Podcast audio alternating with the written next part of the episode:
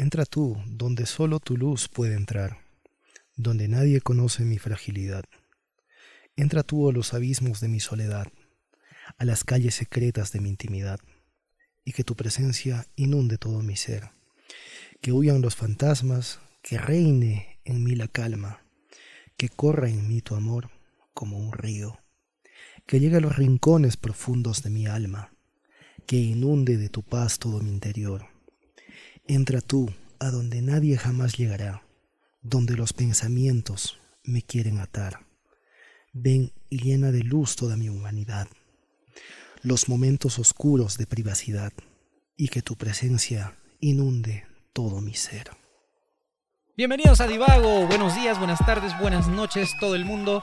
Espero que estés bien, espero que estés tranquilo, relax, chilling, de repente ahí estás limpiando la casa, de repente ahí estás durmiendo, de repente ahí estás maltratando, maltratando eh, el tiempo. La nutria.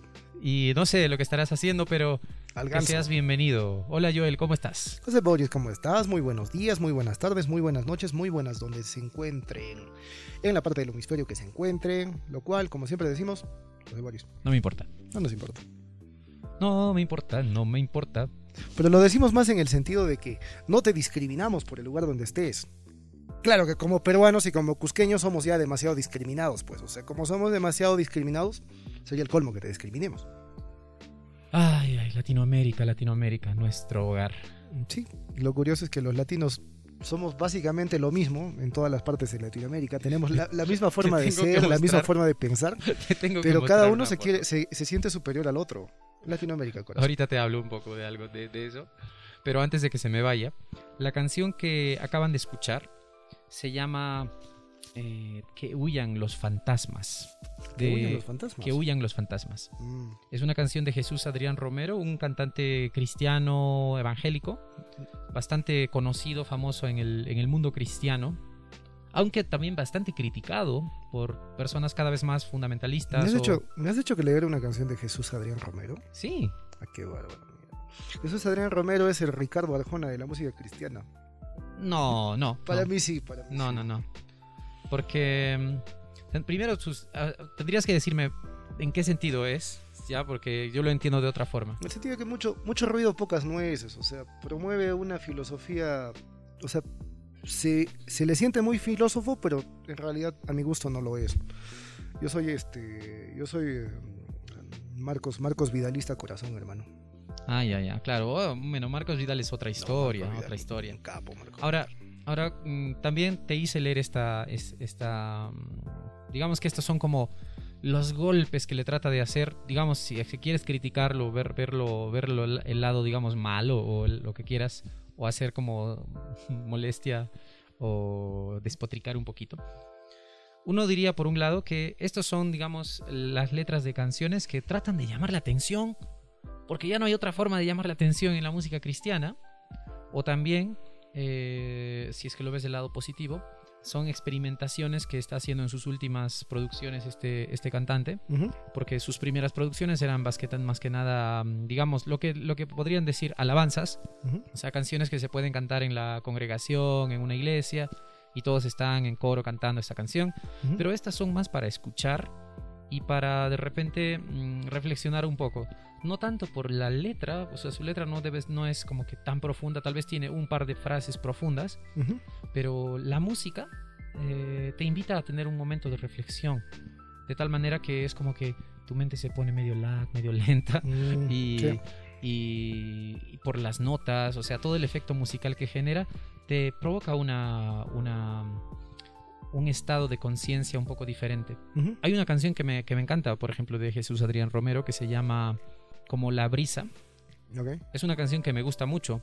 Eh, y no solamente su letra, o sea, su letra es bastante, bastante bonita. No, no recuerdo ya la, la, la producción ni el año, es, es algo antigua. Y la melodía con los acordes, el, el, tiempo de la canción, o sea, te genera un, un estado de.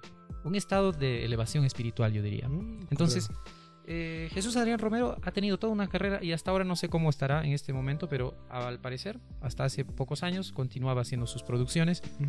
Pero esta canción ha sido bastante criticada, la que tú leíste, bastante criticada por muchos cristianos, algunos lo han tasado de satánica. Ah, por hablar de fantasmas. Sí, O sea, por utilizar el término. por usar el término fantasmas, ¿no? Mm, Entonces imagínate. eh, exagerado. Exagerada la crítica que se le hace en ese Claro, claro. O sea, es, es simplemente poesía. No, no, es, eh, no es una confesión de fe, no es, eh, no es un catecismo. Por favor, pues. Pero hay de todo. Y especialmente en el mundo cristiano hay ese tipo de exigencias. Pero también hay muchos que en realidad o sea, lo toman como lo que es, ¿no? Es una canción inspiradora. Y tiene, y, y- y como poesía tiene algún, tiene algún En significado. eso tiene mucho sentido. Ahora, bueno, nos encontramos grabando el día de hoy en la, en la habitación de José Boris. X motivos, X motivos que nos han hecho llegar. Tienes que aquí. decirlo. Tenías que. No, voy a este punto porque quiero, quiero poner un punto acá. Sí, Eh, sí. De acuerdo a lo que acabas de decir hace un momento, solo falta que saques de tu ropero tu polo de Jesús Adrián Romero, nada más.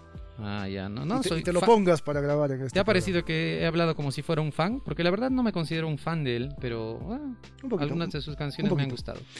Pero sí hay una canción de Jesús Adrián Romero que a mí me gusta y te estaba hablando de ello. Y una canción que la pasan en la radio, no sé si en sus países de habla hispana la hayan, la hayan pasado. No me sé el nombre, lo acabo de buscar. Se llama Princesas Mágicas. Que la primera vez que escuché esta canción, que la escuché, si no me equivoco, en la radio que estaban escuchando abajo de, abajo de mi casa, ujú. Escuchaba la letra y decía, "Esta- esto me parece interesante. Habla de sus hijas, habla de sus hijas. Ah, Y es, es bastante conmovedora. Y la puse en mi computadora, la escuché y la entendí. Y se me hizo un nudo en la garganta. Hasta ahorita se me hace un nudo en la garganta recordar un poco esto. mm, pero Lo que es no una- te gustó mucho fue su título. Eh, sí, si tengo que criticar algo, sí, oye, es pésimo para ponerle títulos. la verdad. No hay tanta exigencia, al menos en el mundo cristiano, con eso. No te preocupes. Pésimo. Mira, este, te quería hablando de Latinoamérica, continuando con la divagación un poquito. Yo lo hubiera dejado con princesas nada más. Eso, ¿no? Sí, o sea, ¿para qué, para qué dar todo el, todo el contexto? Mira, eh, hablando de Latinoamérica, volviendo un poco, aunque se- seguimos divagando antes de entrar al tema tema. ¿Ok? Mira esta, mira esta foto. Ok. a estoy mostrando en este momento una El foto a profesor Joel. del examen no es difícil. El profesor, el examen no es difícil, dice. El examen. ¿De qué país de Latinoamérica es este barrio? Está mostrándome José Boris, vamos a describirlo. Es una pendiente, calles eh, no asfaltadas y las casas muestran no fachadas, sino muestran lo que en muchas partes de Latinoamérica es una casa, simplemente. Ah, después ya hacemos el revestimiento y la dejan simplemente en ladrillo o en color cemento y con techos de con techos de calamina. Si tiene techos de calamina, me parece que debe ser una zona donde no llueve, donde no llueve mucho, porque acá sería un desastre. Claro, claro. O sea, es, es un, es un lugar costero, tal vez, de, de Perú. Pero sí, ¿de qué, o, de qué lugar? o de algún lugar de Latinoamérica. Puede ser como, pero me, me late a Colombia, Venezuela, Ecuador o Perú. Pero por la forma cuadrada de las casas me late que es Perú. Acá aprovechamos el espacio. Si hay un espacio, construimos un- una casa cuadrada para que entre todo lo que tenga que entrar. Ese, ese es Perú. Nos estamos yendo del tema. No, estamos en el mismo tema. Estamos en el mismo tema. Ya que si has entrado a este programa y has visto cuál es el título, entonces te habrás dado cuenta que el tema cristiano que hemos estado hablando en la canción de introducción al programa, estoy hablando un poco distinto a como hablo, ¿no? Bueno, ya. Eh, habla sobre un tema específicamente no cristiano o sí cristiano. Vamos a ver a dónde llegamos con esto. Habla, hereje. Oreja. Y el título del programa de hoy. Ya, ve- ya ven por qué siempre le dejo a José Boris que diga el título, porque cuando digo yo doy una introducción de cinco minutos para decirlo, ya empieza, ya empieza, ya empieza José Boris a, a menear su rodilla. Siempre, siempre, siempre hace eso cuando está nervioso, O cuando estoy impaciente. cuando está impaciente. Que en otras palabras lo hace todo el tiempo cuando lo hace todo el tiempo conmigo. Ya, ahora voy a empezar a hacer un ruidito, un ruidito repetitivo para que hagas toda una descripción en cinco minutos de lo que ha pasado antes de que digas el título. El título del programa, si ya lo has leído, es Shrek, ¿nos cambió la vida más que Cristo? El tema más hereje que vamos a tomar en el, en- en el programa. De, bueno, hasta, hasta el momento. Hasta el momento. hasta el momento. Este es De el tema más cristianamente polémico. Y tomando en cuenta que tenemos muchas amistades cristianas, tanto José Boris y yo, él por su lado y yo por mi lado, que los dos provenimos de hogares cristianos, eh, protestantes, José Boris de, cuna evangélica, yo de cuna adventista. ¿Cómo nos hemos hecho amigos? La sencilla razón pues de que no, no nos los tomamos muy a pecho toda la vida, aunque José Boris es una buena etapa así. Porque me quería convertir, ya me lo dijo, me quería convertir. Hace mucho tiempo, ¿no? En el, Todavía en el colegio. Sí. Pero no es que, bueno, yo no lo tomaba como eso, te quiero convertir, sino eh, como todo creyente piensa, ¿no? A veces en los demás. Sí. Eh, te enseñan a que si otro va a va, digamos, suscribir a tu fe o a la manera como es tu fe, eso es como que le estás salvando, como que estás haciendo algo bueno en él. Y, es, o sea, es, es toda esa, esa, sensación. Incluso en la política tal vez es algo similar, yo qué sé. También como eh, una adopción política también, claro. Claro, entonces dices, oh, ahora eres mi correligionario y, y, yo qué sé, pero todo ese tipo de palabras. si debo de serte sincero con, con, esa etapa de, nuestra, de nuestras vidas, esto es quizás algo que debería decir fuera de audio, pero bueno, se está diciendo acá. José está más nervioso, la, rodilla se mueve un poco más rápido. Eh, si tengo que ser sincero contigo, eh, sí, me, sí hubiera ido a tu iglesia. Sí hubiera ido a tu iglesia. ¿Cuál es el detalle? Que era, que era niño, era chiquillo, éramos pues púberes, éramos un par de pubertos. Tenía Muchas cosas no dependían de ti. Exactamente, tenía más miedo a mi papá. Mm. Tenía más miedo a qué va a hacer si yo me voy a la iglesia evangélica, porque yo, si te tengo que ser sincero, la vez que conversamos, la vez que una vez que yo lloré, y la vez que yo se podría decir que entregué de alguna forma mi alma a Cristo, hablando no, no en bautismo, sí sentí esa comunión. Mm. Sí sentí esa comunión, si te tengo que ser sincero, sí sentí esa comunión. Y al sentirla sí sentía que quería en mi vida un cambio, un cambio cristiano. Y sí, eh, lo que pasó fue cobardía, más porque mi papá definitivamente en ese tiempo se iba a molestar mucho y bueno, eras chiquillo no, toma, no puedes tomar muchas decisiones por ti mismo. Así que José Boris, eh, bueno, te lo tenía que decir esto fuera de audio, pero está saliendo acá. Pero también de lo que, de lo que nos salvamos también, ¿no? Claro. Quizás ahorita yo, yo, hubiera, yo me hubiera vuelto quizás muy cristiano en ese tiempo. Yo pensando, digamos, en el futuro, me hubiera vuelto muy cristiano. Ahorita tendríamos una iglesia quizás, o sea, como pastores, o seríamos amigos pastores o algo así. Figúrate de lo que nos hemos salvado. Aso. Mira, tantas cosas que han pasado. La verdad, tal vez algunos de, nuestros oyentes podrían pensar que eh, en realidad, este, por causa de, de nuestra poca, de repente, no sé, como tú dijiste, aunque es broma en parte, pero es eso, ¿no? El no tomarlo demasiado en serio y eso nos ha unido. Pero si lo recuerdas, eh, fue más por otra cosa. En algún programa inicial de los primeros que tuvimos eh, lo comentamos. Pero es que, no sé, nos encontramos un día después de varios años y se tocó el tema de la escritura, de que tú escribes algo y ahí empezamos a encontrarnos de vez en cuando. Fue posterior, sí. Y, y así, casi nunca tocamos el tema, digamos, directo, el tema de, la, de tu religión o de tu fe mm, y todo ello, entonces fue muy poco. Y después, con el tiempo, fuimos coincidiendo algunos puntos que nos dimos cuenta que ¿no? nos dimos cuenta que está que estábamos ya un poco más abiertos de mente en ese aspecto ambos, o sea, y no porque tú en el colegio eras bastante, bastante, bastante religioso, bastante pegado a la religión. En el colegio.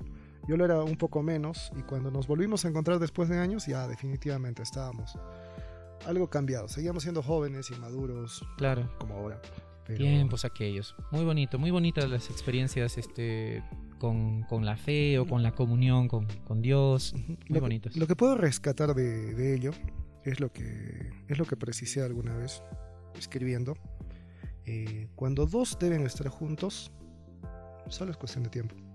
Mm. ¿Te das cuenta? O sea, en, el caso de la amistad contigo, dejamos la amistad, nos encontramos otra vez y estamos juntos como amigos. Sí, pues. Voy a. Me he puesto un poco sensible, voy a. ¿Qué cosas? Sigamos adelante, José Luis. Voy a, voy a llorar. Otro, otro tema. Hablemos de Shrek. Hablemos de Shrek. ¿Te ha cambiado la vida más que Cristo? En parte sí.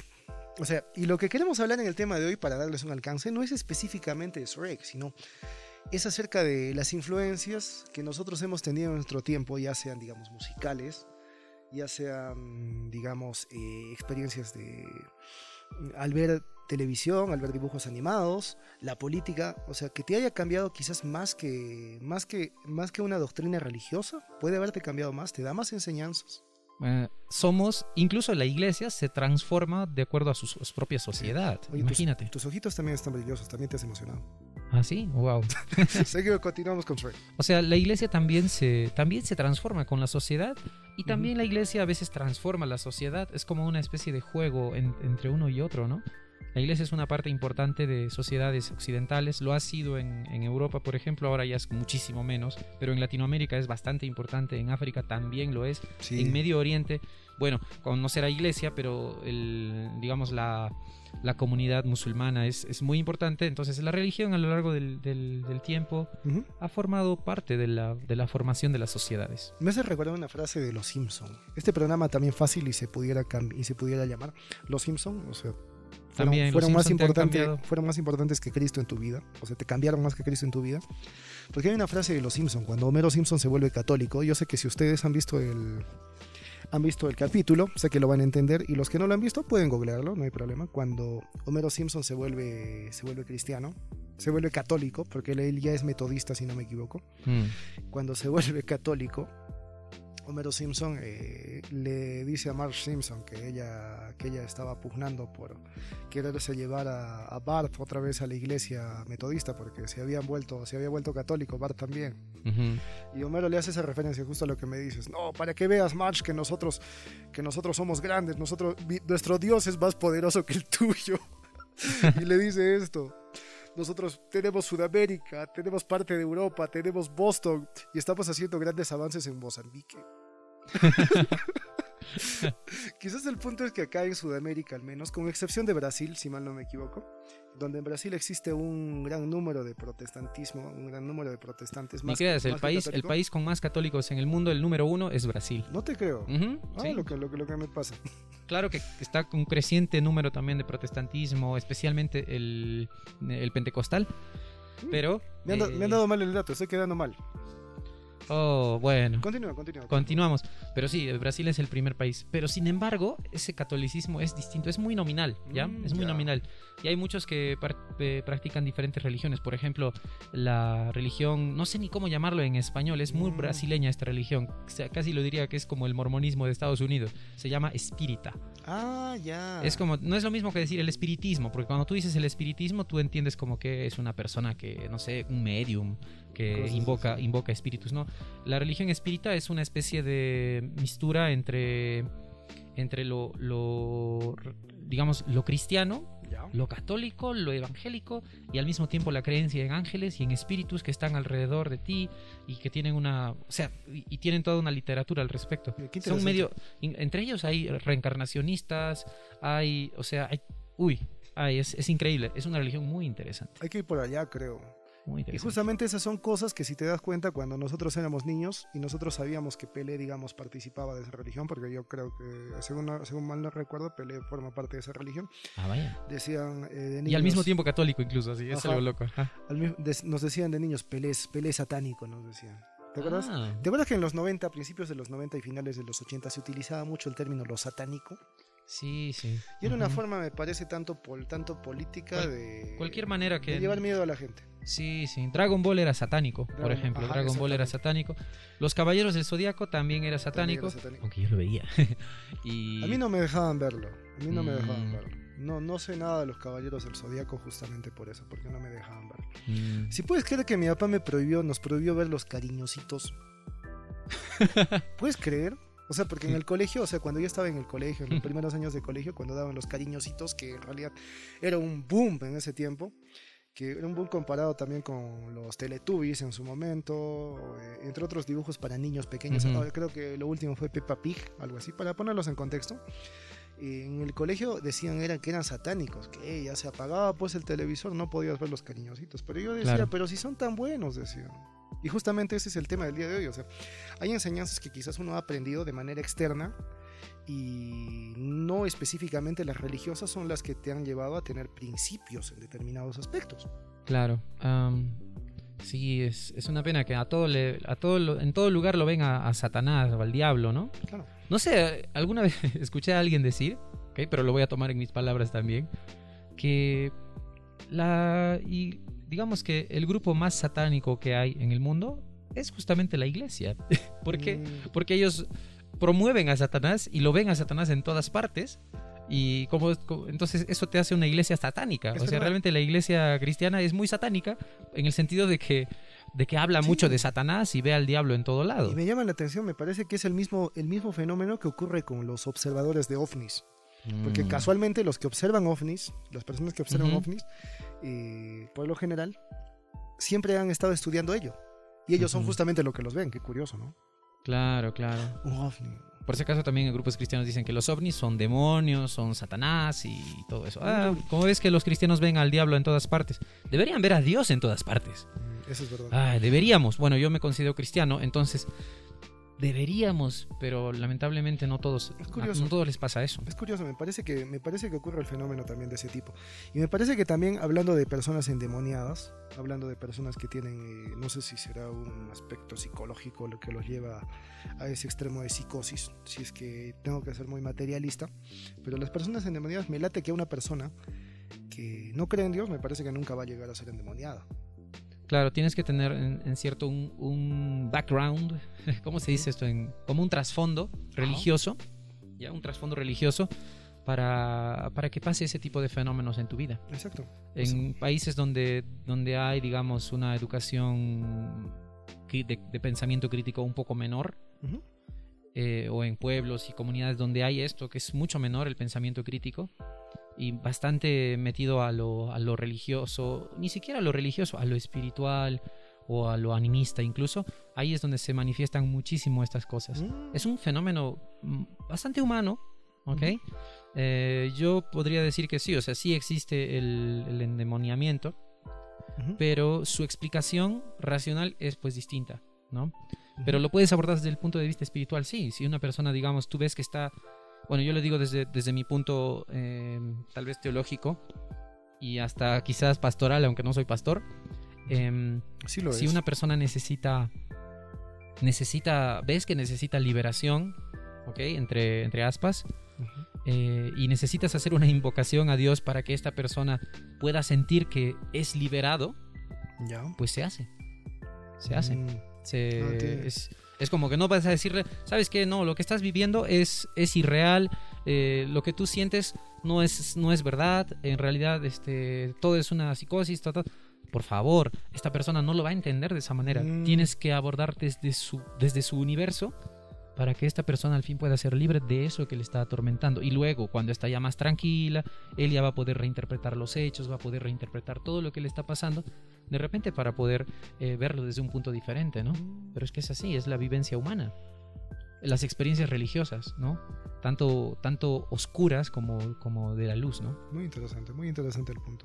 Pero en cuanto al, en cuanto al asunto moral, por ejemplo, ¿tú crees que mm, has acudido más a la religión, a, a- al- a la fe o, o a cuál para poder ser una especie de guía para ti?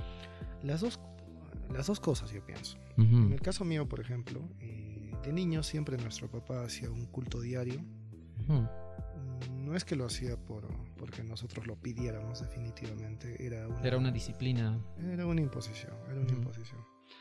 Imposición de la que debo de, debo de poner en contexto que mi mamá no pertenece al mismo grupo religioso de mi papá, pero quien dominaba el hecho era mi papá.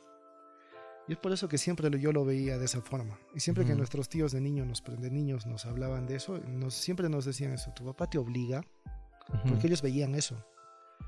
Y lo que aparecía en mi cabeza era un sí.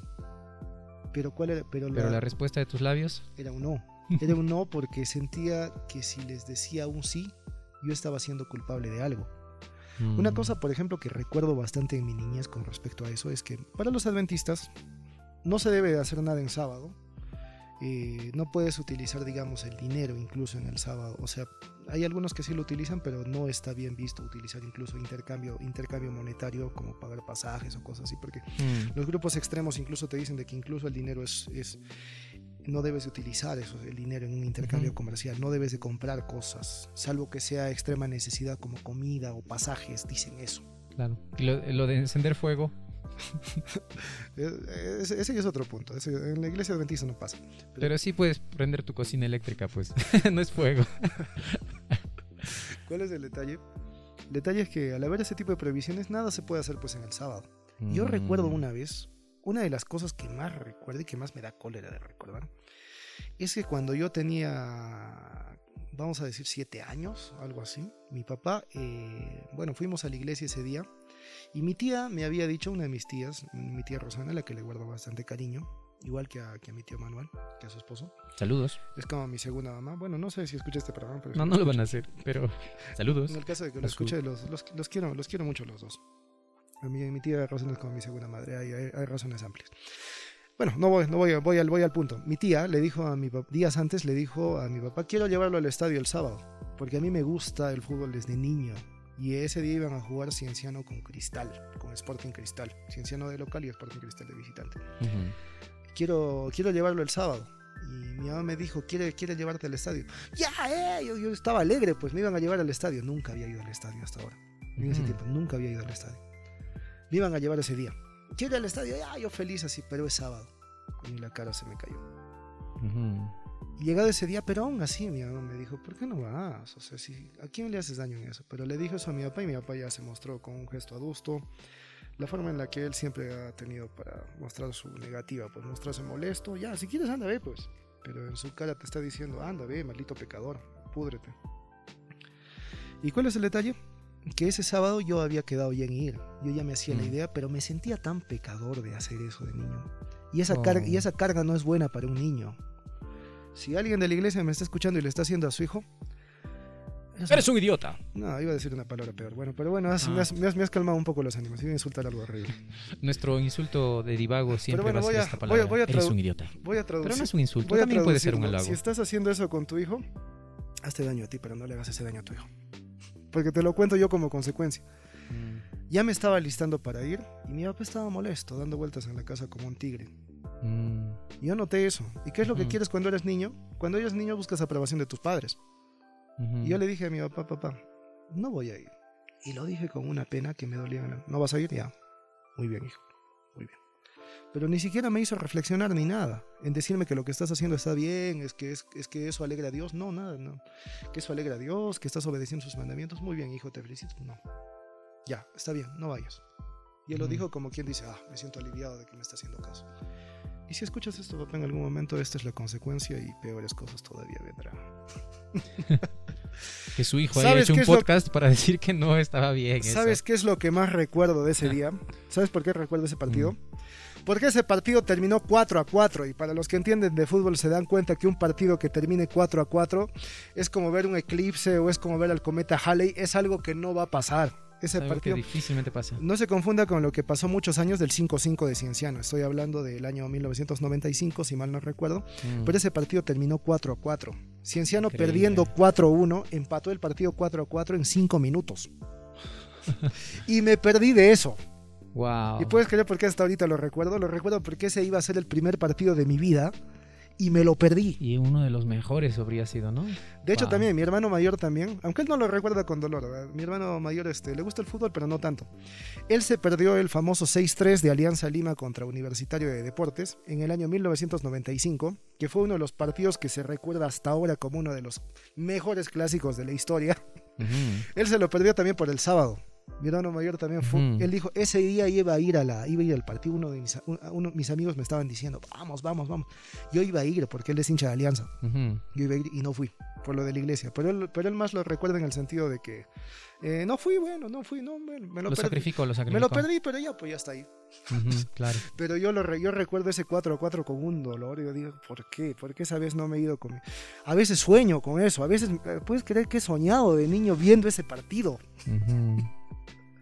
Por eso, querido amigo, si estás haciendo eso con tu hijo, déjalo decidir, enférmate tú de la cabeza. Tú eres un enfermo mental, pero no dejes que tu hijo sea otro enfermo mental. Uh -huh. No dejes que tu hijo sea otro enfermo mental.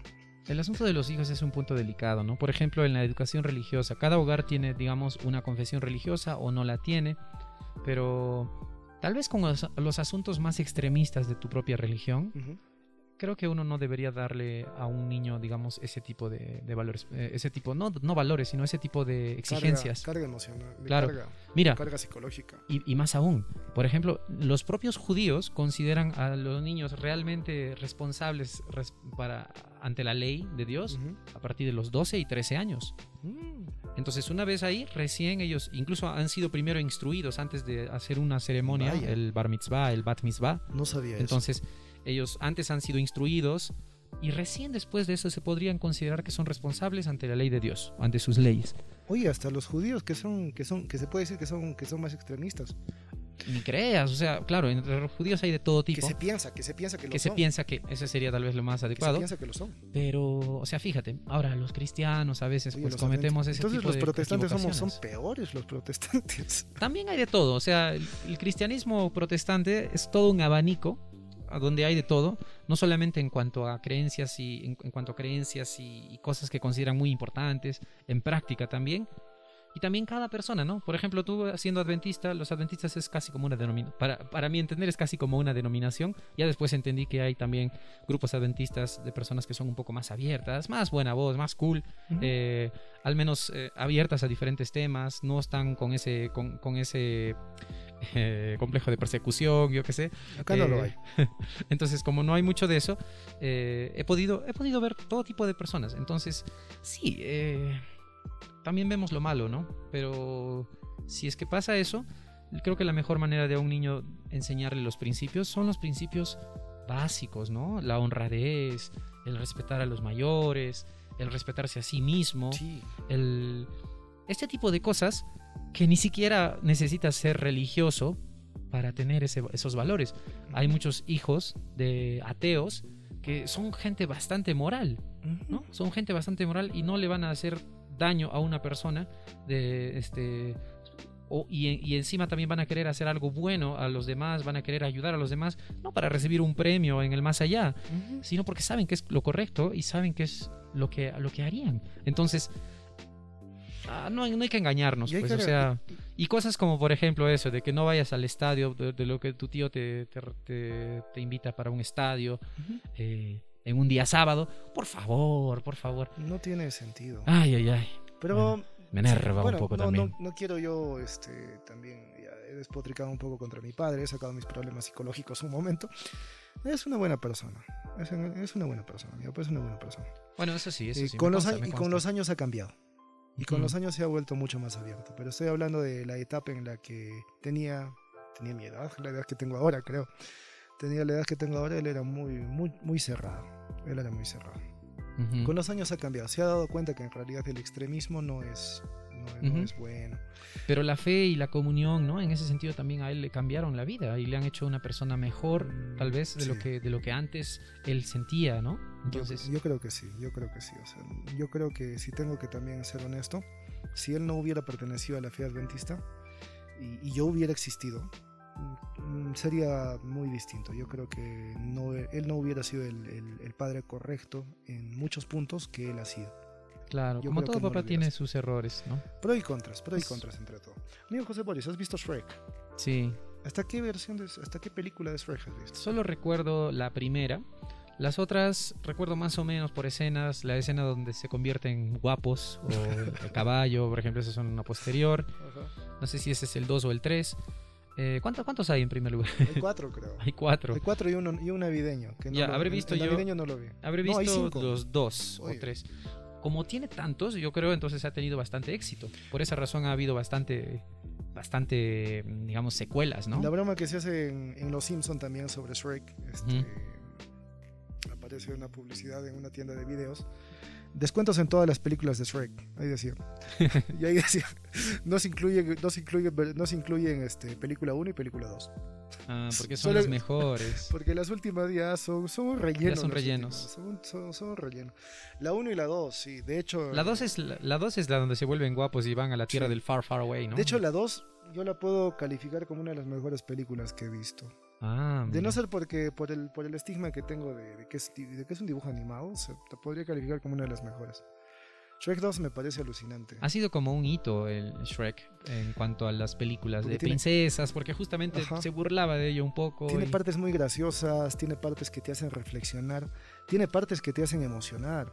O sea, nunca Mm. deja de hacerme un nudo en la garganta cuando escucho la canción este, eh, I Need a Hero, Ujú. y de, cuando, cuando está cantando y cuando Shrek está buscando a la, a la princesa. O sea, Mm. nunca, se, nunca se me deja de hacer un nudo en la garganta.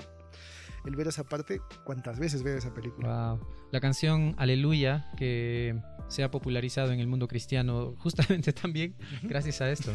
aleluya, aleluya. Rufus, Rufus White. Bueno, ya, ustedes lo buscan. Y ni siquiera las letras originales de la canción son tan, entre comillas, cristianitas que digamos, ni tan religiosas. Simplemente es canción que habla de, un, de una situación. Ese es el punto. Si abordamos el punto de Shrek, lo estamos tomando más, más como que nuestra generación vivió con Shrek, vivió con las películas de Shrek, en, el sentido de que nos cogieron en la pubertad, vamos a decir que ya habiéndonos formado medianamente en la pubertad. Yo vi Shrek todavía eh, en la casa de César Taña, en la casa de un amigo que tenemos en común, compañero del colegio, eh, alquilando un VHS. Ah, wow. wow, te, figuras. Yo vi solo en DVD. Yo lo vi en DVD alguna vez. En tele también. o sea, hablando de ese tiempo, alquilando todavía en VHS y en la parte todavía donde se comen la... Eh, se comen la... Se comen buena parte de la película al principio. Y después continúa el video. Y ese es el punto, o sea, te pierdes una, una pequeña parte, pero ves la continuación. Y en el final a veces también, o sea, en buena hora a veces no coge, no coge todo el final.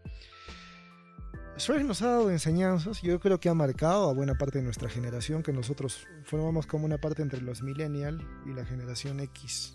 Una, como hablamos en capítulos anteriores, yo, considero un híbrido. Más o menos como un híbrido, ¿no? Considero un híbrido, que, que, al menos nuestra generación, los que ahorita tienen 35 años en Latinoamérica, ese promedio de edad de 33 a, 30, a 36, me parece que somos una, una generación particular, porque hemos vivido con, con, la influencia de Shrek, el hacerte entender que lo que importa de ti puede ser un obra o puede ser una persona físicamente no atractiva, pero lo que importa es lo que lleves adentro, y que ha reforzado quizás a muchos psicológicamente mejor que las enseñanzas que te dan que te dan a, mi parecer. En un sermón en un sermón me parece que son más adecuadas ya que lo que muchas veces escuchaba en un sermón es direccionado hacia el interés que tiene la iglesia y a la iglesia, eh, vamos a decir en este caso a la iglesia, a las iglesias protestantes, no les conviene que tú tengas confianza en ti misma.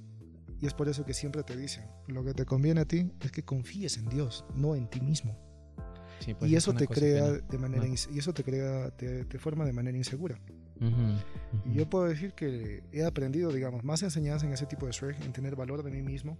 Lo que importa de mí es cómo sea la persona que, que, que yo lleve dentro y no lo que muestre en mi exterior. Que incluso llevando eso de decir lo que uno muestra en su exterior, no, no simplemente lo físico, sino lo que puedo aparentar ante la gente, que es lo que muchas veces hace el protestantismo.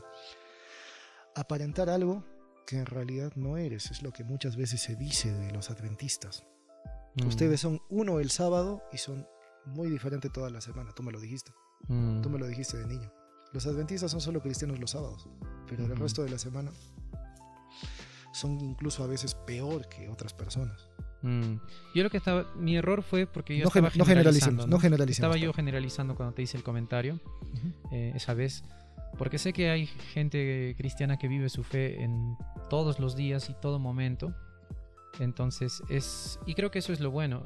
Lo, lo bueno también es que no, si eres, digamos, cristiano, creyente de cualquier denominación o de cualquier grupo que sea, que, o sea, que tu religión forme parte de tu vida, sí, pero que lo puedas reinterpretar para ti, para, para lo que tú tienes y, pues no estés creyéndote mejor que otro también, ¿no? o sea, no puedo estar yo eh, pensando que, no sé, que otro grupo religioso puede, puede ser un poco menos, tener algunas ideas un poco menos absurdas que, el, que mi grupo, ¿no? O sea, cosas así, ¿no? Hay puntos también, por ejemplo, o sea, si analizas los personajes, si analizas, por ejemplo, al burro de Shrek, que se llama burro, y también con ello te muestran también ese punto, a mi criterio. No necesitas eh, una denominación particular o tu nombre no te hace nada. O sea, el burro se llama burro. y eso de por sí, o sea, te hace... Se puede hacer todo un análisis este, social, moral y teológico de, un, de, una, de una serie o de un dibujo animado o de algo. Por ejemplo, me haces recordar algo así, antes solamente como paréntesis, porque quizás vas a, vas a comentar un poco más sobre Shrek. Uno de los, también, cosas, una de los que me ha, me ha dado valores, tal vez en cierto sentido, a mí mismo también, ha sido Los Caballeros del Zodiaco.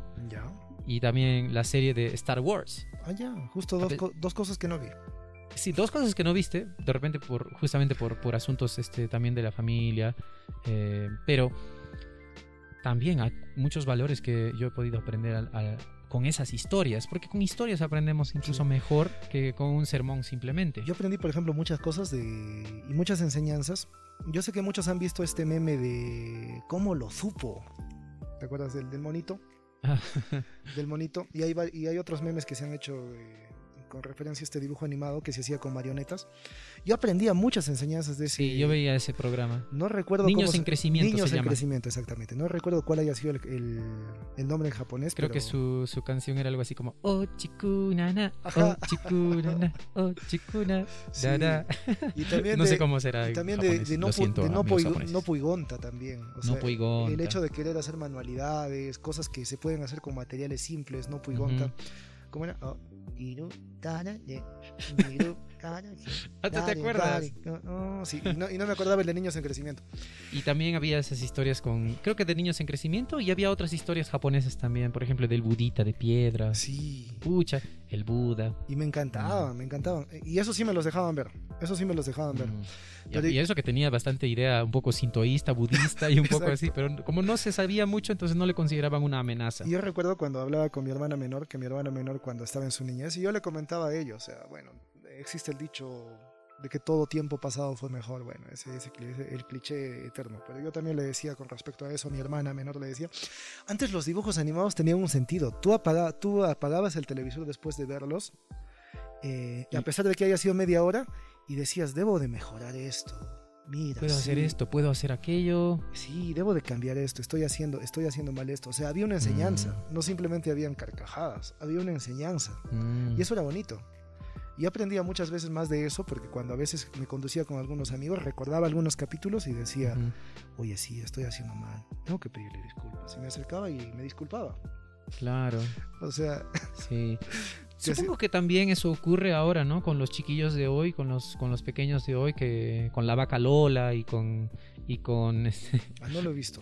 bueno, no, Con Peppa Pig. con Peppa Pig aprenden cosas. También los que los que aprendieron cosas con, con Barney, ¿no? Sí. Eh, o sea, en sí la cultura pop, si se puede llamar así, o nuestra, nuestra cultura ha, ha venido siendo influenciada eh, de diferentes maneras. No solamente la religión ha sido un tema importante en nuestras vidas para formarnos. Y quizás ese es el centro de nuestra propia, digamos, del programa que estamos queriendo decir.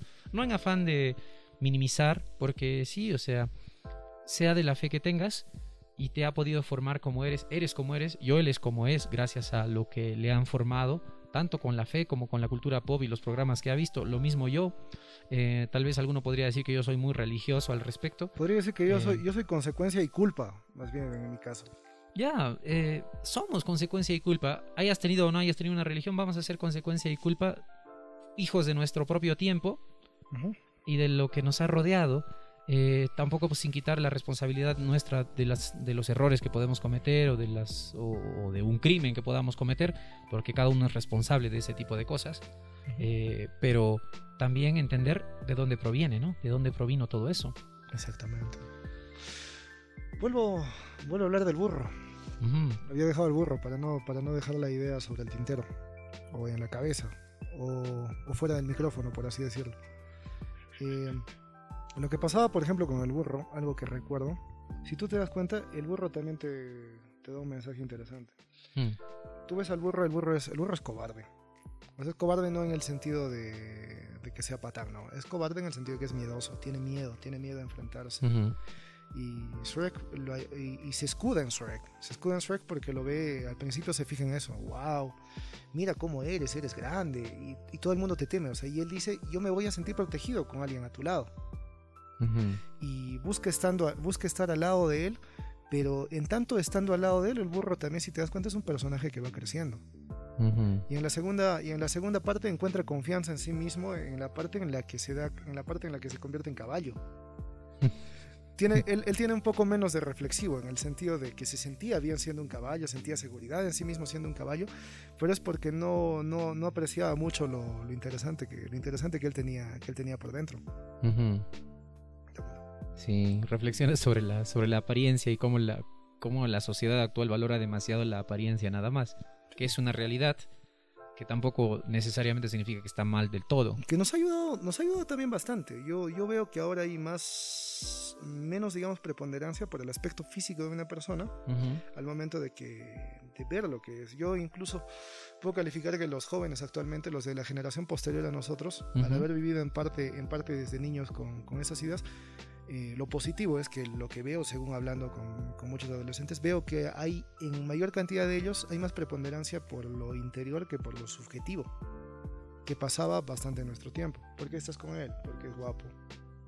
Pero no, ahora yo veo que quizás buscan mejores, mejor calidad de persona antes que apariencia. Ah, vaya.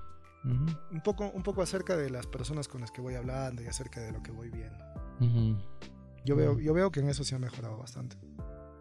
Sí. Así que el mundo no se está yendo tan al diablo, si, si piensan, ¿no? Ah, que esta generación no se está. No, no, no se está yendo tan al diablo. Está mejorando en esos aspectos. A medida que va avanzando los años, sí, la sociedad está siendo cada vez más consciente porque se visibilizan varias realidades y las personas pueden decir, ah, bueno, creo que estábamos equivocados al respecto, o al menos reflexionan y dicen, ya, bueno, lo sigo haciendo, pero me doy cuenta de que no es tan, tan correcto que digamos, pero puedo mejorarlo o existe otras alternativas, yo qué sé. Claro para diferentes cosas.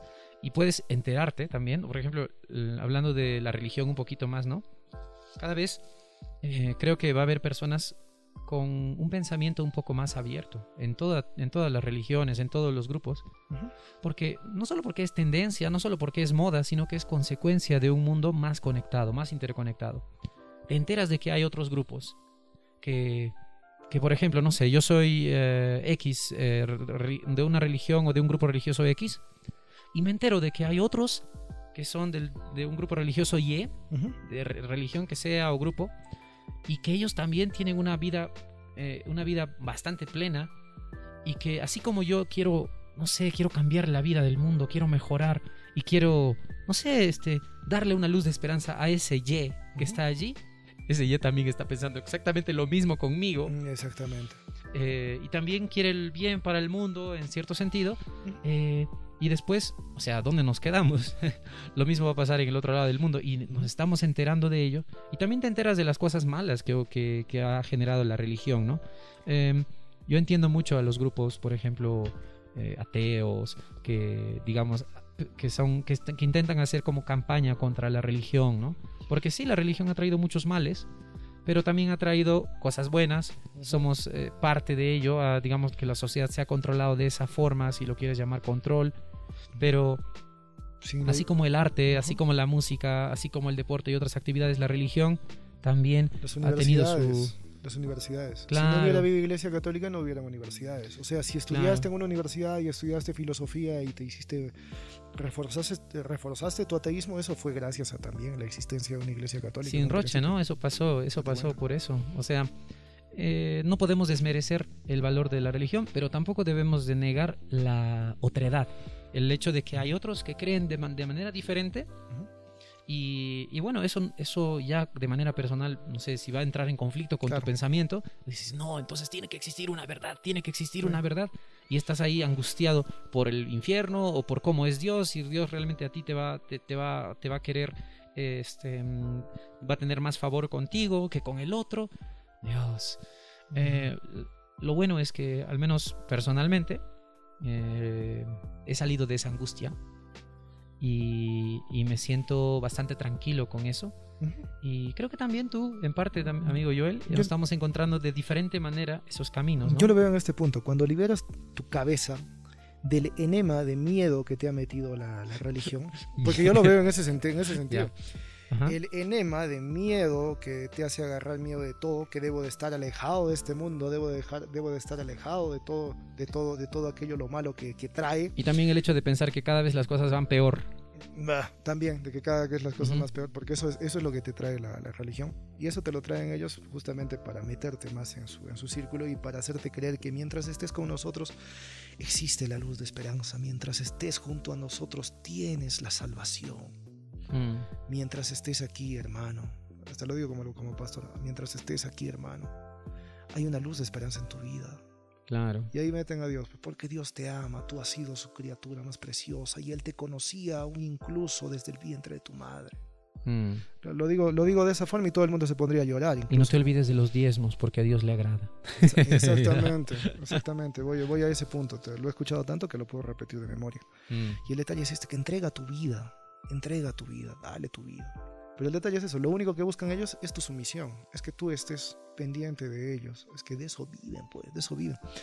Porque Es lo, todo un sistema que es- tiene un... lo que siempre digo, si uno lee la Biblia fuera de una religión, te das cuenta que la Biblia, y esto lo he repetido muchas veces, incluso en los programas, la Biblia te da una muestra de valor en personajes alucinante. La Biblia te da muestras de que tú siendo un ser humano como eres, un ser humano como eres, con la ayuda de Dios, y en otras palabras, como yo lo tomo, como yo lo tomo de mi forma, encontrando a la parte de Dios que tú tienes dentro de ti, puedes hacer cosas grandiosas. Mm, Moisés, tartamudo y fue un gran dirigente. mm, Eh, David, que en su momento, bueno, era, era el último hermano, el que menos pensaban que iba a ser, fue un gran líder y, no, Ujú. y noble. Y noble, y noble. Y tiene, y tiene unos ejemplos de nobleza alucinantes. ¿Recuerdas el, eh, el capítulo cuando se habla de que siempre recuerdo eso? Y Ajá, cuando tenía la oportunidad de matar al, Exactamente. al- a su contrincante. cuando encuentra al rey Saúl, que la Biblia no lo describe en ese sentido, pero eh, dicho sacando el contexto de, de esa parte, que Saúl se había ido a cagar a una cueva. Esa es la verdad. Sí, sí. Y justamente se va a cagar a la cueva donde estaba David junto con sus jun- jun- donde estaba escondido David junto con sus allegados. Y contexto, David ya había sido ungido como, como futuro rey y que ya había como una especie de problemas en, en el reino y él, él, tenía cada vez más aceptación por la gente. Y el rey Saúl lo perseguía justamente por eso, para derrotar a su enemigo, para matarlo. Y justo este, cuando lo ven al rey Saúl detrás, incluso uno de sus allegados, uno, uno de los subalternos de David, no menciona quién, pero le dice, mira David, Dios te lo está poniendo en este momento y Dios está cumpliendo su voluntad. Y le dice eso, es la voluntad de Dios que tú lo derrotes ahora, es la voluntad de Dios que tú le des muerte. Te lo Mm. está entregando, Dios es quien te lo está entregando. Pero ¿qué hizo David? David dijo, no, porque él ha sido ungido como rey por Dios, yo no puedo hacerle ese daño. ¿Y qué hizo David? Le simplemente se acercó porque no se dio cuenta a Saúl se acercó cerca y con su espada le cortó un pedazo de la capa. Si las personas que no, han, que, no han, que no han sabido este capítulo de la Biblia es interesante que lo vean. Ojalá en las películas... Estamos en la faceta maestro de escuela dominical, bueno, en este caso escuela sabática, Ajá. con Joel Chapo. Ojalá, ojalá en las series turcas hayan pasado ese capítulo para que las personas los conozcan porque es, es, li- es lindísimo cuando lo lees. Mm. Yo me lo imagino en mi mente. Lo Son lindísimo. brasileñas esas series donde Ah, ves de o- la o Biblia. brasileñas, no sé, no sé de dónde son. Los turcos son musulmanes, amigo. Voy al punto, se está, Muchos, perdiendo ajá. la emoción, José Boris, se está perdiendo la emoción. Sí, sí, sí. ¿Y qué es lo que hace David cuando Saúl sale afuera? Cuando Saúl sale de la cueva, eh, David espera y David su- sube, sube al monte donde estaba y le dice, Saúl, ven acá, Saúl, mírame. Y le muestra ese pedazo de la capa, mira lo que he hecho. Yo podía matarte y no te he matado. Y le explica eso y, y cuenta la misma Biblia también de que Saúl se, se pone a llorar. Y le dice justamente eso, tú eres noble, tú de veras eres un hijo de Dios. Le dice, le dice tú de veras eres noble, mira, mira cómo has perdonado mi vida. Y Saúl se reconcilia con David ese, ese tiempo. Al menos por un tiempito. Para que meses después lo vuelva a perseguir. de veras, yo Claro. creo, Dios, Dios sabía por Mucha qué. paciencia tenía David para entrar al trono al final. Dios sabía por qué quería sacarlo a Saúl, yo creo. Era medio bipolar el tío. Pero, Sí. pero es así. Eh, también de niño una de las cosas que más me ha marcado y me ha ayudado mucho también a conocer fue, bueno, en mi contexto evangélico, la escuela dominical. Nunca me voy a olvidar de las, de las cosas que te enseñan, de las historias que aprendes. Si tienes buenos profes, es genial, es bonito. Yo me imagino que es algo similar en la escuela sabática en- de, Sí. de la iglesia adventista. Yo, lo Y que, yo lo que debo agradecer es que también, a la par de los dibujos animados, sin desmerecer lo que, lo que he recibido en la iglesia, habían unas historietas de la Biblia que mi papá, no- que mi papá tenía. Tenía tanto de, de David, que era mi favorita, que ahorita la tengo todavía guardada, la tengo escondida, pero está hecho, un, Mm. está hecho un trapo. Mm. Y ahí te mostraba la, la historieta, o sea, plasmada en cada, en cada imagen. Y estas historias, por ejemplo, de David, David es mi personaje favorito. Esas cosas tienen mucho más valor que, por ejemplo, esos cuadros escatológicos del futuro del fin de los tiempos que, que enseñan, aunque llama mucho la atención el morbo de la gente, esto de que enseñan, no, que después la tribulación, la marca de la bestia y todas las Ah. vainas que, que- que hay, eso sí es medio tóxico, Sí, porque enseña a la tóxico. gente a, a tener ese complejo de persecución, y, en lugar de enseñarle las cosas para el aquí y el ahora, ¿no? Lo peor es que de niño yo me sabía todo lo que era la persecución, lo que iba a pasar, lo que en realidad no ha pasado, no creo que suceda de esa forma. ni va a pasar, amigo. Ni creo, ni que, ni creo que pase, o si pasa, este, no se va, no se va a perseguir, creo, a mí, a mí me parece a la iglesia adventista como muchos lo creen. No, no me parece que vaya, que vaya a pasar, lo digo como con lo que sé de derecho y con lo que también se está viendo. eh, pero lo peor es que de niño lo sabes porque lo escuchas en los sermones. Y eso que crea en ti, crea miedo, crea temor. Tenía pesadillas con la persecución. Ah, Tenía pesadillas. Yo nunca veía, yo, yo creo que también no hay niño adventista que haya escuchado a sus papás a sus papás o haya escuchado esto en la iglesia que no tenga pesadillas con la segunda venida y que vea y que vea la segunda venida no como un evento glorioso no como un evento eh, santo no como un evento feliz no sino que lo ve como una desgracia lo ve como una catástrofe. El niño el niño dice pues mira mi perrito eso mi este, casa va a desaparecer mis juguetes van a desaparecer. Dicen que allá tengo otras cosas pero qué cosas no las entiendo. Claro y se hace un daño psicológico tremendo se hace un daño psicológico tremendo, ¿no? Por eso, eh, eh, eh, ese, ese enema de miedo, si eres, si, eres padre y tienes hijos, y tienes hijos pequeños, te lo vuelvo a decir. Ese enema, métetelo tú por él. métetelo tú por donde no te caiga el sol. Tú lo entiendes, pero tu hijo no, no le das ese daño. Sí.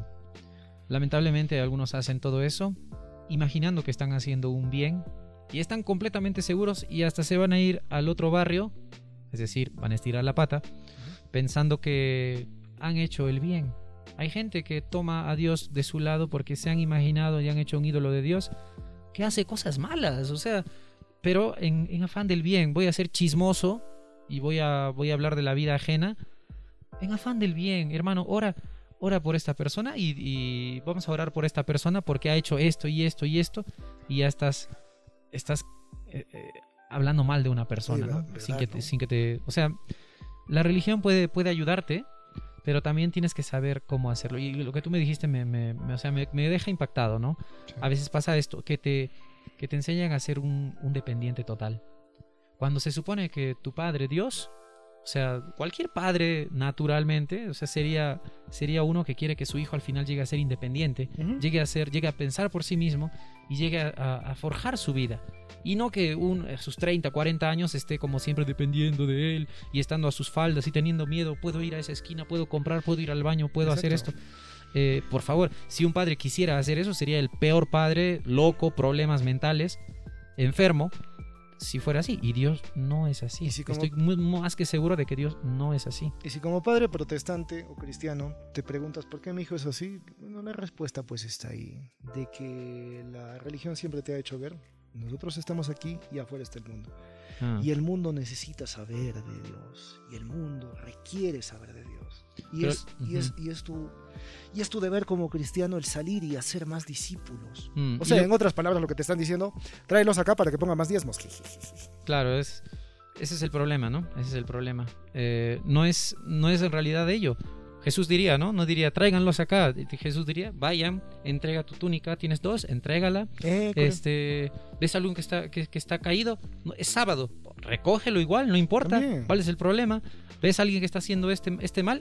De, este, denuncia eso, porque él también lo hacía. O sea, por favor. Y el, mismo, eh, y el mismo Cristo lo, la luz que... enseñó literalmente. Lo enseñó literalmente en la, en la parábola, por ejemplo, del... Ah, se me ha ido del eh, ¿cómo se llama? Rico y Lázaro? No. no, no, no, no, al que lo golpean, al que lo gomean en sábado. Ah, ya, del buen samaritano. Del buen samaritano, ahí está. Claro, Ahí lo muestra directamente incluso, le dice, no por ser sábado deja de ser humano. El sábado está hecho para el hombre, no el hombre para el sábado.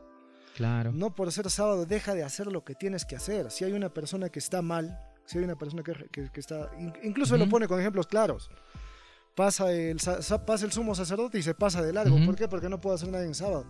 Pasa uno de los diáconos, no, no puedo hacer nada en sábado, que se pudra. Y el mismo Cristo dice, aparece un samaritano, una persona que no tenía conocimiento de Dios, ojo, y lo recoge y lo lleva. Y lo dice, atiéndanlo. Yo pagaré. Claro y cuando esté bien, este, y cuando, y cuando esté bien, que se deje. Y el, y el buen samaritano también, ¿te acuerdas, te acuerdas de, la, frase, en la historia en la que cuenta? Claro que estamos hablando de una historia ficticia. Pero el buen samaritano en ningún momento dice, y recuérdale que era yo el buen samaritano el que hizo. Jamás. No, él paga y dice, cuídenlo, cuídalo hasta que se ponga bien. Ujú.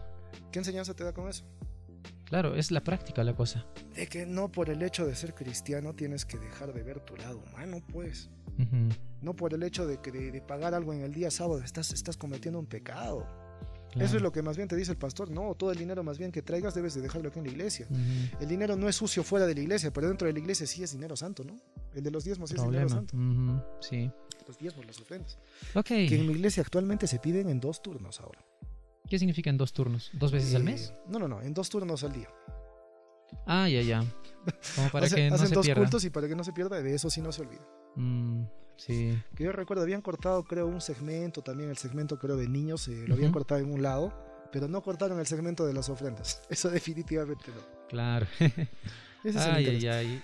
Hoy en día pienso que la religión tiene que ya construirse de manera diferente, re- reinventarse un poquito, especialmente con esos asuntos de las finanzas que muchas veces ha generado escándalo y genera descontento. porque Una vez escuché a un, a un predicador decir que el decir que no, el decir que no es necesario diezmar es satánico.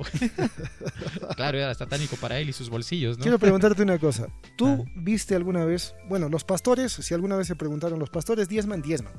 Al menos en la iglesia adventista diezman. Lo Pero, mismo, lo mismo, lo mismo. pero ¿cómo diezman? No diezman voluntariamente. Su sueldo ya viene mochado. Ah, ya, ya. O sea, ya es más directo en el caso. Su sueldo ya viene Mm. mochado. Ya, ya viene Eso va a depender también de 10%. qué, de, de qué institución. Pero te digo alguna vez, ¿algún pastor en tu iglesia, en la iglesia, en la iglesia cristiana evangélica, viste alguna vez poner ofrendas o dar de su, dar de su bolsillo? Sí, sí. ujú. He visto, he visto y son gente genial. O ¿Todos? sea, no todos. Incluso había algunos, conocí a algunos. De todo hay, de todo hay. Ujú. Uno que, por ejemplo, de su, de su salario de diezmo, él decía, no, me están dando mucho. Que sea para la iglesia, que sea para que se construya, no sé qué, no sé qué. Y, y pucha, yo me quedaba admirado con esta persona. Bueno, hombre, Eh, buen hombre, buen hombre. Abraham Ferreiros. eh, saludos si es que los, si es que me Mm. escucha. no, no habías mencionado su nombre antes, ahora, ahora, ahora, ahora, ahora ya lo tengo. Ya, ya Sí, tengo- sí. Me, me hablaste de él hace muchos años y por eso Uno- quiero, un- quiero una persona muy noble a quien admiro bastante. Tengo a quien, tengo a quien admirar con Y a otros que no voy a decir sus nombres, pero puedo decirte que no, algunos que este, decían, vamos a dar un ofrenda, pastor, no sé si usted tiene, un- tiene algo, esta persona no tiene para, para esto, no sé qué. A ver tú, tú vas a decir, esta persona está necesitando. Le agarraba otro. Pucha, he encontrado pastores más tacaños. O sea que hay de Ajá. todo, hay de todo. Yo nunca vi a un pastor poniendo ofrendas, ni Mm. tampoco diciendo yo voy a ser el que voy a dar. No, Mm, siempre, siempre buscaban siempre ser ellos los que, los que reciban. Y el peor caso que vi, podría hablar todo un capítulo de eso, que no, lo, que no voy a hablar ahora, ujú. eh, era un pastor que sí era lo peor. Él sí era muy, muy metalizado, incluso las referencias, creo que ya las di en un programa, Ujú. y lo sacaron de la iglesia, lo sacaron de la iglesia justamente por, por malversar dinero. Mm, ya. Una vez incluso yo, yo era muy suelto de huesos, ahora no lo voy a hacer, no soy tan inmaduro ahora. Pero una vez este, un pastor, yo dije así, yo hice una publicación en Facebook, sí, pues un, pas- un, pa- un pastor que es una pésima persona cuyo apellido empieza con esta letra y termina, vamos a poner, vamos a poner el caso Pérez, no vamos a poner específicamente su apellido. Yo hice esa vez esto con su apellido, cuyo apellido comienza, hipotéticamente, cuyo apellido comienza con P y termina con Eres.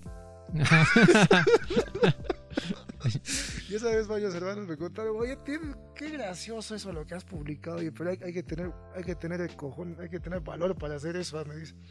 Porque claro, lo dije mientras él era pastor. Y a mí me, te- y a mí me tenía el hombre. Pero como alguna vez comenté en otra página también, con- contando un poco acerca de la historia de este, de este fulano. Él ahora no está en la iglesia, ni yo tampoco. Mm, Yo digo, creo que Dios ha puesto las cosas en su lugar. mm, Dios ha sacado, Dios ha sacado creo, la basura de la iglesia a su modo. Sí, pues. Pero hay de basura, todos, consider- hay ciertas- considerándome basura yo también. Claro, hay ciertas basuras que se quedan ahí y se van a quedar hasta el fin de los tiempos, ¿ah? También. Hay de todo. O sea, curitas que son buena voz, curitas que son mala voz, pastores que son buena voz, que son cool, y pastores que también da- dejan demasiado que desear, que sería mejor, no sé, que gracias a ellos las personas, este, mejor, o sea, reciben la peor educación de- del ejemplo, por ejemplo, y, y todo eso. Y así como iglesias y todo lado. O sea, lo más importante en, en- en sí va a ser cómo tú vas a poder gestionar todo eso que está viniendo a ti, ¿no? Seas del, del grupo que tengas, asistas al grupo que asistas, veas el programa de televisión que veas es muy importante el criterio propio y que al final eh, los valores universales eh, puedan, puedan primar sobre todo, ¿no? En la práctica. Exactamente. Lo que, te hace, ser. lo que te hace buena persona es lo que lleves en metáfora en el corazón.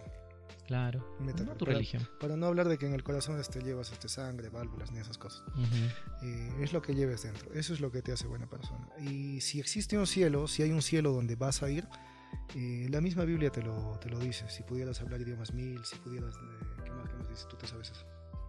Si pudieras hablar mil idiomas, si entregaras todo tu dinero a los pobres, si sacrificaras tu vida incluso para ser quemado, De nada servirá si no tienes amor.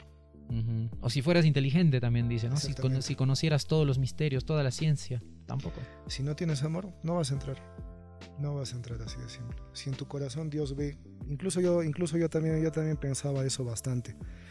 Si es que en tu corazón haces todo eso, o sea, si haces todas esas cosas, pero en tu corazón está, tengo que hacer esto porque hay un premio que me espera arriba. Tengo que pasar todo este sufrimiento porque hay un premio que me espera arriba. Pucha, ¿de qué Yo sirve? creo que el día que llegues al juicio, si es que hay un juicio, yo creo que Dios te va a decir, estabas haciendo eso por interés, papá. No, acá nomás Mm, te vas abajo. Acá no, en el cielo no hay interesados. Más bien es otra persona, ese otro ateo que en, en su vida ha sido correcto, ha sido honesto. No creía en mí, pero a su modo, mostrando en su, en su capacidad de, de- de persona lo que era, a su modo cree en mí. Aunque sé que le corresponde ir abajo, pero es mejor que se venga acá. Yo necesito más gente como él. Esa es la verdad. Qué loco, ¿no? Sería así, bueno, podemos estar este, eh, especulando de estas formas, de repente muchos nos van a decir, oh, estás diciendo herejías, pero justamente hoy día era una- un momento para decir algunas herejías, y herejía significa, por si acaso, para que no estén pensando, herejía pues básicamente significa pensar por ti mismo, elegir el camino por donde quieres ir, eso quiere decir, así que en ese sentido mi amigo Joel, tú eres un hereje, yo también, Orgullosamente. Eh, sí, sí, tengo que pensar así orgullosamente. y, y creo que Dios no se molesta con eso. Yo creo que Eh, sí. en Amigo José realidad, Boris, ¿cuánto es así. vamos a tener que partir este programa en dos? Tal vez, ¿no? Vamos a partirlo en dos para que sea más digerible. Vamos a decirlo, las, vamos a decir las palabras que siempre decimos. Si este programa, No, todavía no, falta la reflexión final. Hoy ya, hoy ya las di- a ver, hoy hay que decir la reflexión final Creo, antes de creo que ya quedó como reflexión final, creo. Uy, hay muchas, amigo. Bueno, yo creo que muchas cosas te han hecho lo que eres y, y puedes adquirir, el punto al que también va este programa, puedes adquirir enseñanza, incluso simplemente saliendo a la calle y dando una mirada a tu alrededor. Puedes tener una enseñanza.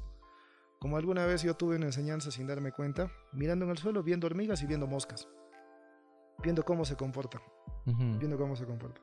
¿Quieres, sacar, ¿Quieres que te diga la enseñanza sobre eso? No. A ver, tú analiza cómo es una mosca y cómo es una hormiga. Analiza qué cosas hacen y cómo, y cómo trabajan. Y te vas a dar cuenta que puedes sacar incluso enseñanzas de las cosas más ínfimas y no específicamente dentro de un grupo religioso.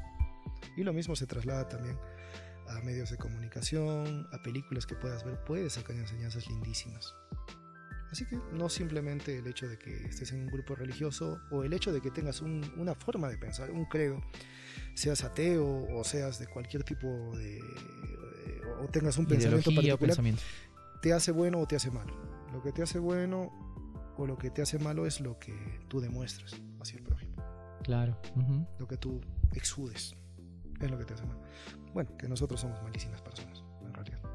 Uy, tendríamos que. Somos, somos rompecabezas eh, con muchas piezas Y a faltantes. propósito, solo para aclarar que, bueno, o sea, no me considero bonito, pero tan feo tampoco no soy. Y como siempre digo, no, pues hay otros feos que todavía son cínicos, no, no. Yo soy feo con, yo soy feo con gracia. ¿Y por qué mencionas eso? otros, feos, hay otros feos desgraciados. ¿Por qué lo mencionaste, mencionaste de la Lo fealdad? menciono, lo menciono por lo de Shrek. Ah, ya, ya, ya, por, lo de Shrek. por lo de Shrek. por Ya se lo me que- estaba yendo un poco. Por lo que puedan decir que de repente, ah, no, pues se considera feo, será feísimo. Ujú. Soy feo con gracia, po. Hay otros feos desgraciados, cínicos, conchudos, feos. Si este programa ha sido de tu agrado, eh, compártenos. Y si es que te ha cambiado la vida, te ha hecho tener un vuelco, en, eh, no nos lo digas. Porque realmente cada uno de nosotros está muy ocupado para enterarse de todo eso. Entonces, muchas gracias por estar aquí. Gracias Joel por tu tiempo. Y hasta la próxima, ¿no? Gracias, José Boris, por invitarme. Gustoso de apoyarlos. en- en No eres invitado, eres de la casa. Muchas gracias. Este programa te ha cambiado la vida, no nos interesa. Chao. Chao.